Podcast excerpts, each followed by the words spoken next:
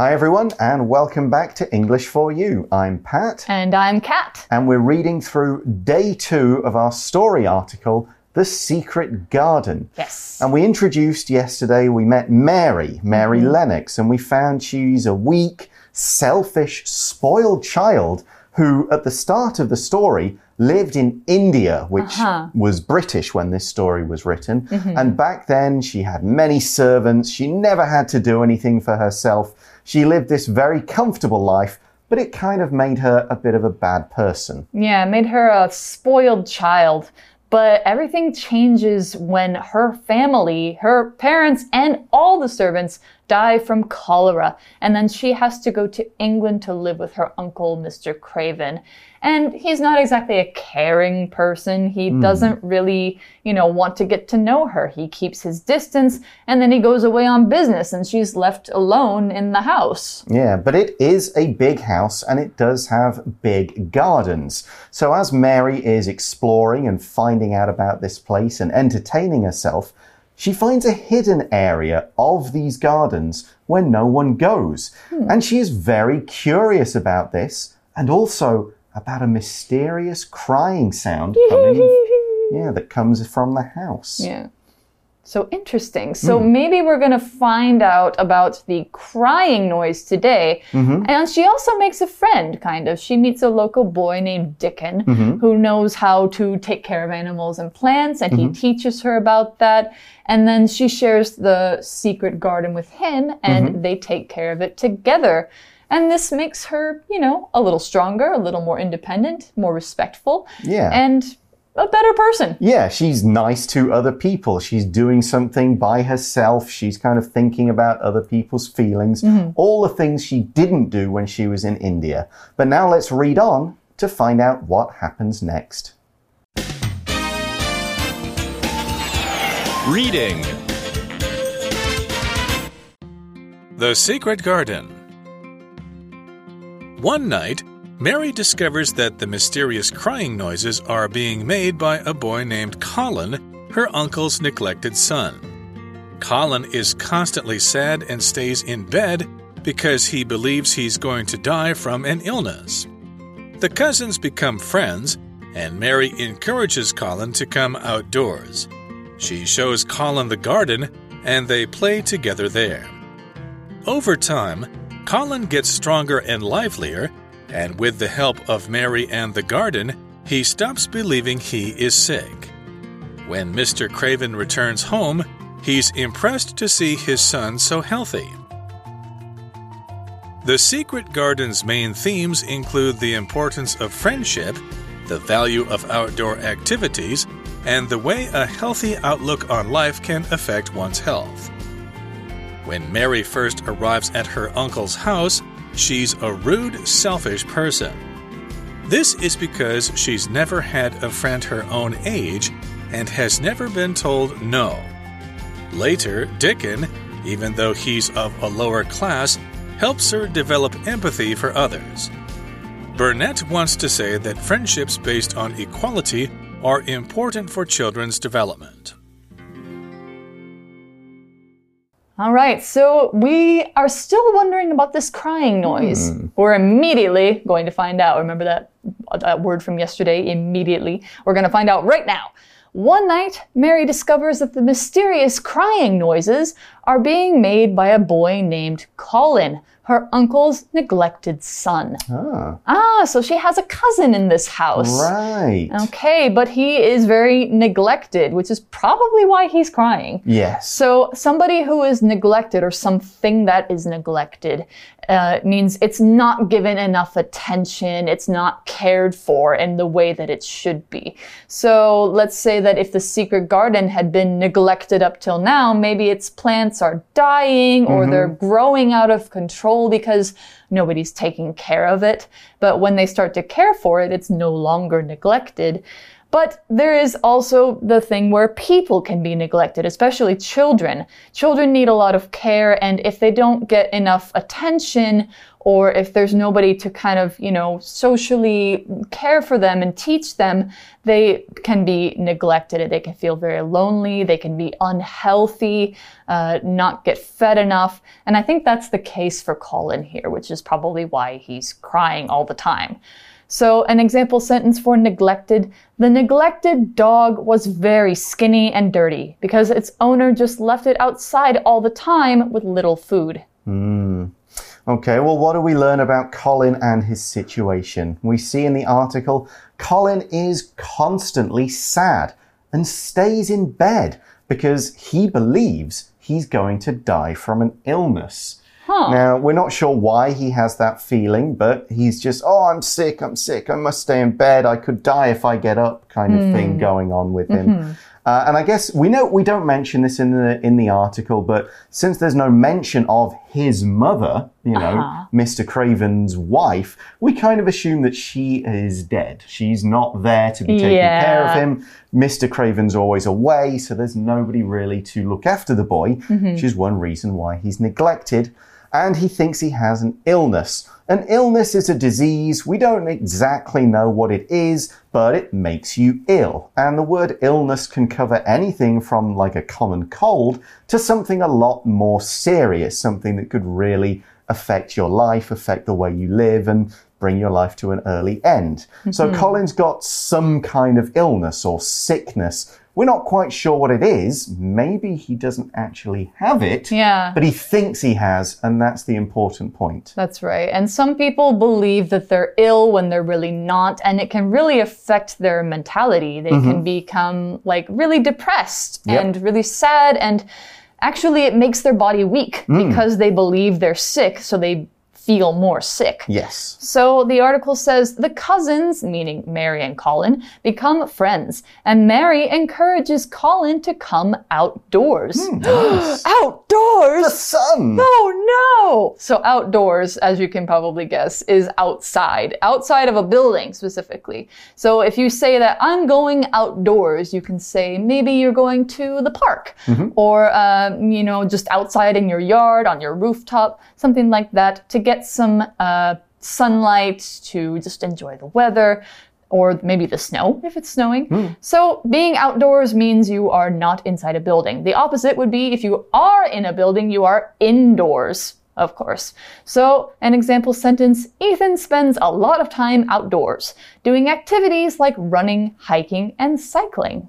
Okay, so she needs to encourage Colin to come out. She's going to kind of take some time. Oh, come on, just see it. Just come for a few minutes, that mm-hmm. kind of thing. It's not like, hey, come out. Okay, and story over. Yeah, no. It's a, it's a process. But what we do see is she shows Colin the garden, meaning the secret one, and they play together there. So mm-hmm. that's great for her, great for Colin. They've kind of found a friend.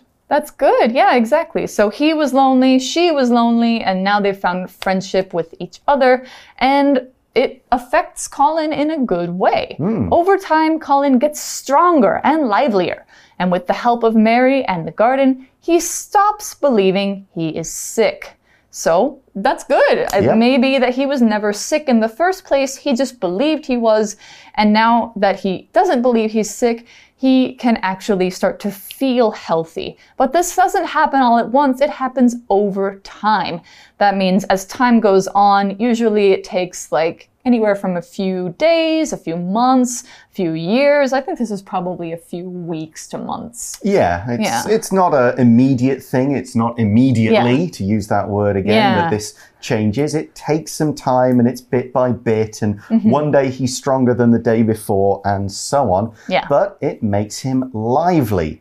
The word lively means full of life. It's active, it's energetic. We can use the word to describe a person. A lively person is always smiling and talking and doing things and moving about and getting outside and just exploring. They don't sit still and be quiet for that long. We can also describe an event as lively. It was a lively party. A place could be lively if it's full of people who are talking and having fun and doing stuff. So mhm. we could say, for example, It was a hot day, so the students in the warm classroom were not very lively. Yeah, I remember mm. some hot school days like that you just feel tired, you've got no energy in you, you would not be lively at all. Mm -hmm. Yeah, exactly. So if you have a lot of energy, you are very lively. I think the word in Chinese you could call somebody a kaixinguo, okay. a happy nut. Yeah, so if you become more lively, I guess you feel more healthy. And when Mr. Craven returns home, he's impressed to see his son so healthy. He's probably surprised hmm. because Colin was staying in bed, crying all the time, thinking he's going to die. And now he's outdoors. He's, you know, having fun and he's doing a lot of different things. So Mr. Craven feels impressed. Let's learn what that means. If you feel impressed by someone or something, it comes from the verb to impress someone. That means to make them feel admiration, to make them feel proud or interested in something. So, for example, if you see like a big machine that can do something very advanced, you might say, Wow, that's really cool. I'm impressed by that. And you can find it impressive. This is sort of like the difference between excited and exciting. You are excited, but the thing is exciting to you. So something can look impressive to you. In this case, Colin's healthy, active life is impressive to Mary's uncle. His father feels impressed by his health. So here's an example sentence. The art teacher was very impressed by the young student's great painting skills. Okay, and actually, that is where the story part of this article ends. Yeah. So we've got Colin has gone from a sick boy to being healthy. We've Mm-hmm. got Mary from a spoiled child to a kind, respectful one. Yep. Uh, we've even got the uncle kind of being a little more happy and pleased about what's Yeah. happening to his son. And, you know, we imagine that things are going to go on. They're going to be happy, healthy, friendly, and life will be better. Yeah, exactly. So that is the story. Now let's take a look at some of the themes and ideas of it. The article says the Secret Garden's main themes include the importance of friendship, the value of outdoor activities, and the way a healthy outlook on life can affect one's health. Mm-hmm. So, quite a long sentence there, but it does outline these three key themes. Mm-hmm. A Friendship, outdoor, healthy outlook. healthy outlook, yes. And a theme is a main idea or key idea that is highlighted and is repeated several times in a book, in a play, in a work of art. Not really directly most of the time, but mm-hmm. the ideas are there. And if you kind of think about what's it really saying, then you pick up, oh, this play is about dealing with sadness. This play is about you know, fathers and sons and their relationship. This book is about this kind of thing, the importance of friendship, for mm-hmm. example. So these are themes, and most books have two or three themes that are kind of what the book is about, even though they're not what the story events are about. Mm-hmm, exactly. So one of them is friendship, we, as we said, and that's uh, about you know Colin and Dickon and Mary mm-hmm. making friends with each other, and they help each other to become better people. Yep. But also, it's about the garden and being outdoors and mm-hmm. having outdoor activities. Hmm. Now, we saw outdoors as an adverb already, saying, let's go outdoors, let's go outside. But we also have outdoor with no S as an adjective.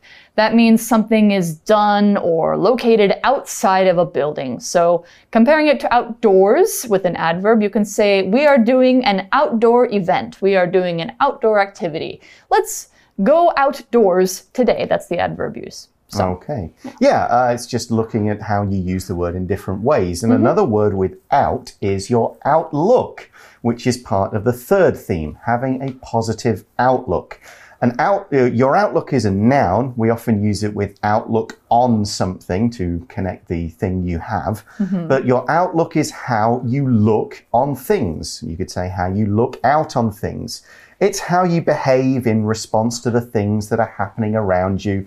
It's your attitude. It's how you react when things happen to you. Do you go, oh no, not again? Or do you go, okay, I know it's a problem, but I'm going to solve it. Mm-hmm. That's your outlook. It's your attitude. It's the way you behave and think about things. Mm-hmm. Like, for example, oh, it's raining. I hate the oh, rain. Woe is me. Or, it's raining. The plants are going to get so much water today. That's Awesome. great. Yeah.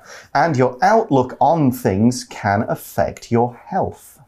Let's look at the word affect. The way something affects you is the way it produces an effect on you. So remember, affect and effect are two different words. People confuse them often. Even native speakers do this. Affect is a verb that means to make something change by having an effect, which is a noun on it. So to cause a change in something, how does a healthy outlook affect or how does it change your life? So an example sentence could be, Dropping out of school can affect your life in many ways. You might find it difficult to get a good job. So that's just one of the ways that it affects your life.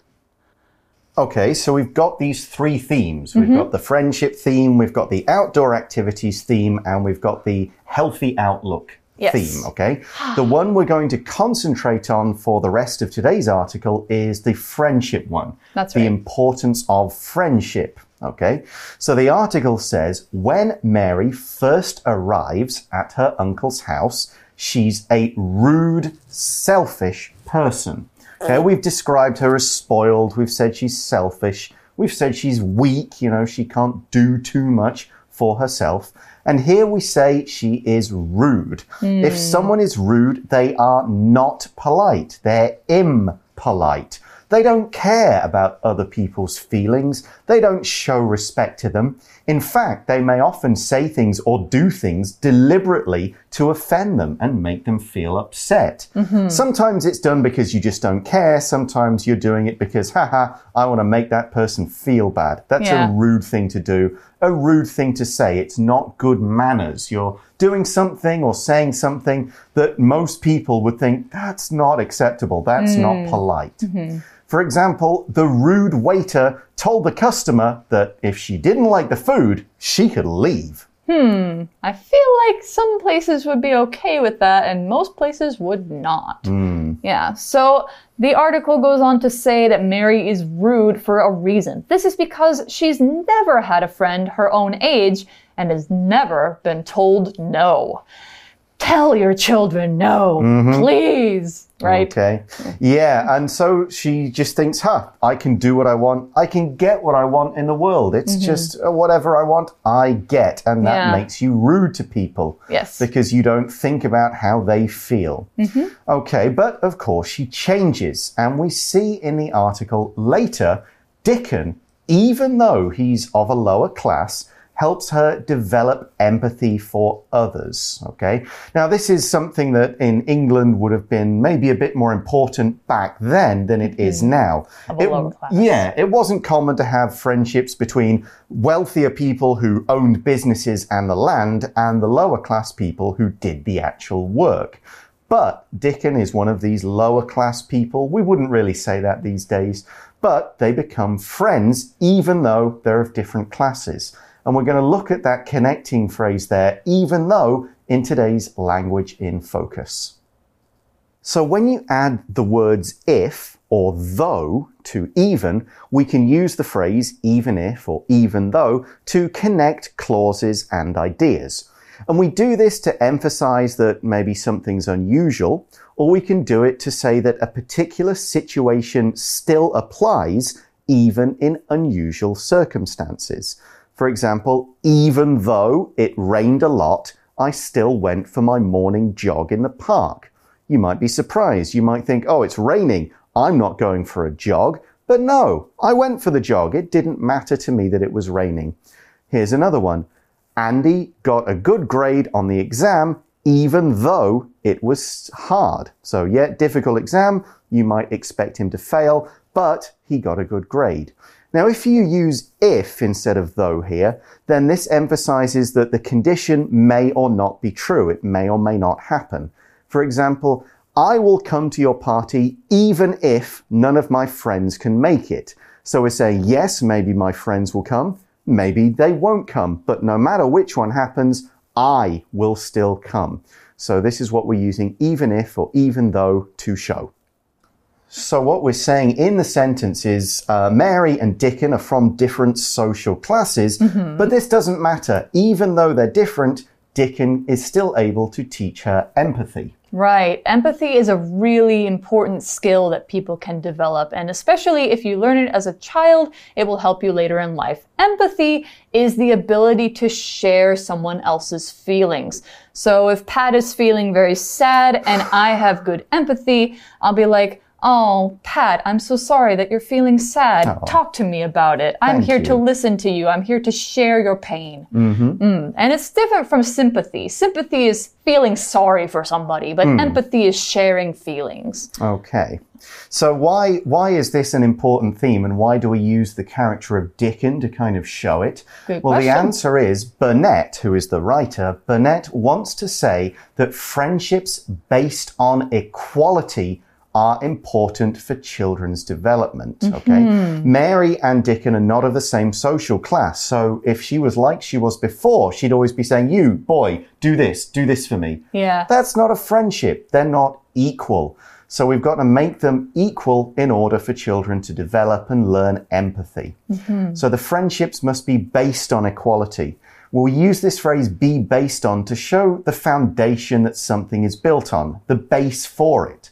For example, you can have a friendship that's based on trust. Yes. We know what each other is going to do. I know that I can rely on him. You could have a friendship based on common experiences. We've both done this. We've both been there. We connect in that way. You could have a friendship based on common interests. We both really like this thing. We both enjoy doing this thing. And so we became friends. But friendship should also be based on respect and equality. Yeah, exactly. So equality, as you sort of talked about, is that, you know, Mary and Dickon, they may have been in different classes, but she didn't treat him like he was lower than her, and he didn't treat her like she was higher than him. They were equal. They showed equality. That means they had the same rights, the same social status, the same level of respect for each other. So people who treat each other with equality don't say, I'm better than you or I'm worse than you. They say, we are the same, we deserve the same respect, the same kind of rights. So that's the end of our article for today. As Yep. we said, we've covered one theme, which is friendship, based on equality, based on empathy. We have two more themes in day three, but since that's the end of day two, we're going to go to our For You chat. For you chat. All right, so since we talked about friendship today, our For You chat is about that too. Who was one of your closest friends when you were a child? Are you still friends? Um, I, I had a bunch of different friends who I was close to at different times. You kind of Yeah. are close to someone and then for some reason you, you get close to somebody else or Yeah, whatever. And you just kind of change. Uh, I was pretty close friends with a lad called Ian. Uh, we had a lot of similar interests at the time. Are we still friends? Mm, No. Uh, We, you know, we drift apart as people Yeah. do. We went to different schools at one point and then different universities, and now I'm out here. Uh, I do still have some elementary school friends on my Facebook feed, but it's unlikely that I will ever chat to them. My closest friends are probably the ones I made when I was a teenager. Those Oh, I yeah. would still chat to more often. Me too, probably. I think I still have some friends from when I was in fifth or sixth grade who, when I go back to the US, I will visit them. Um, but most of my friends who I'm still sort of close with or will meet up with are friends I met in high school. Yeah, Yeah. that's probably about it. Okay, well, that is the all the time we have for today. Join us again tomorrow for part three and the other two themes of the Secret Garden. Bye bye. Bye! Vocabulary Review Neglected.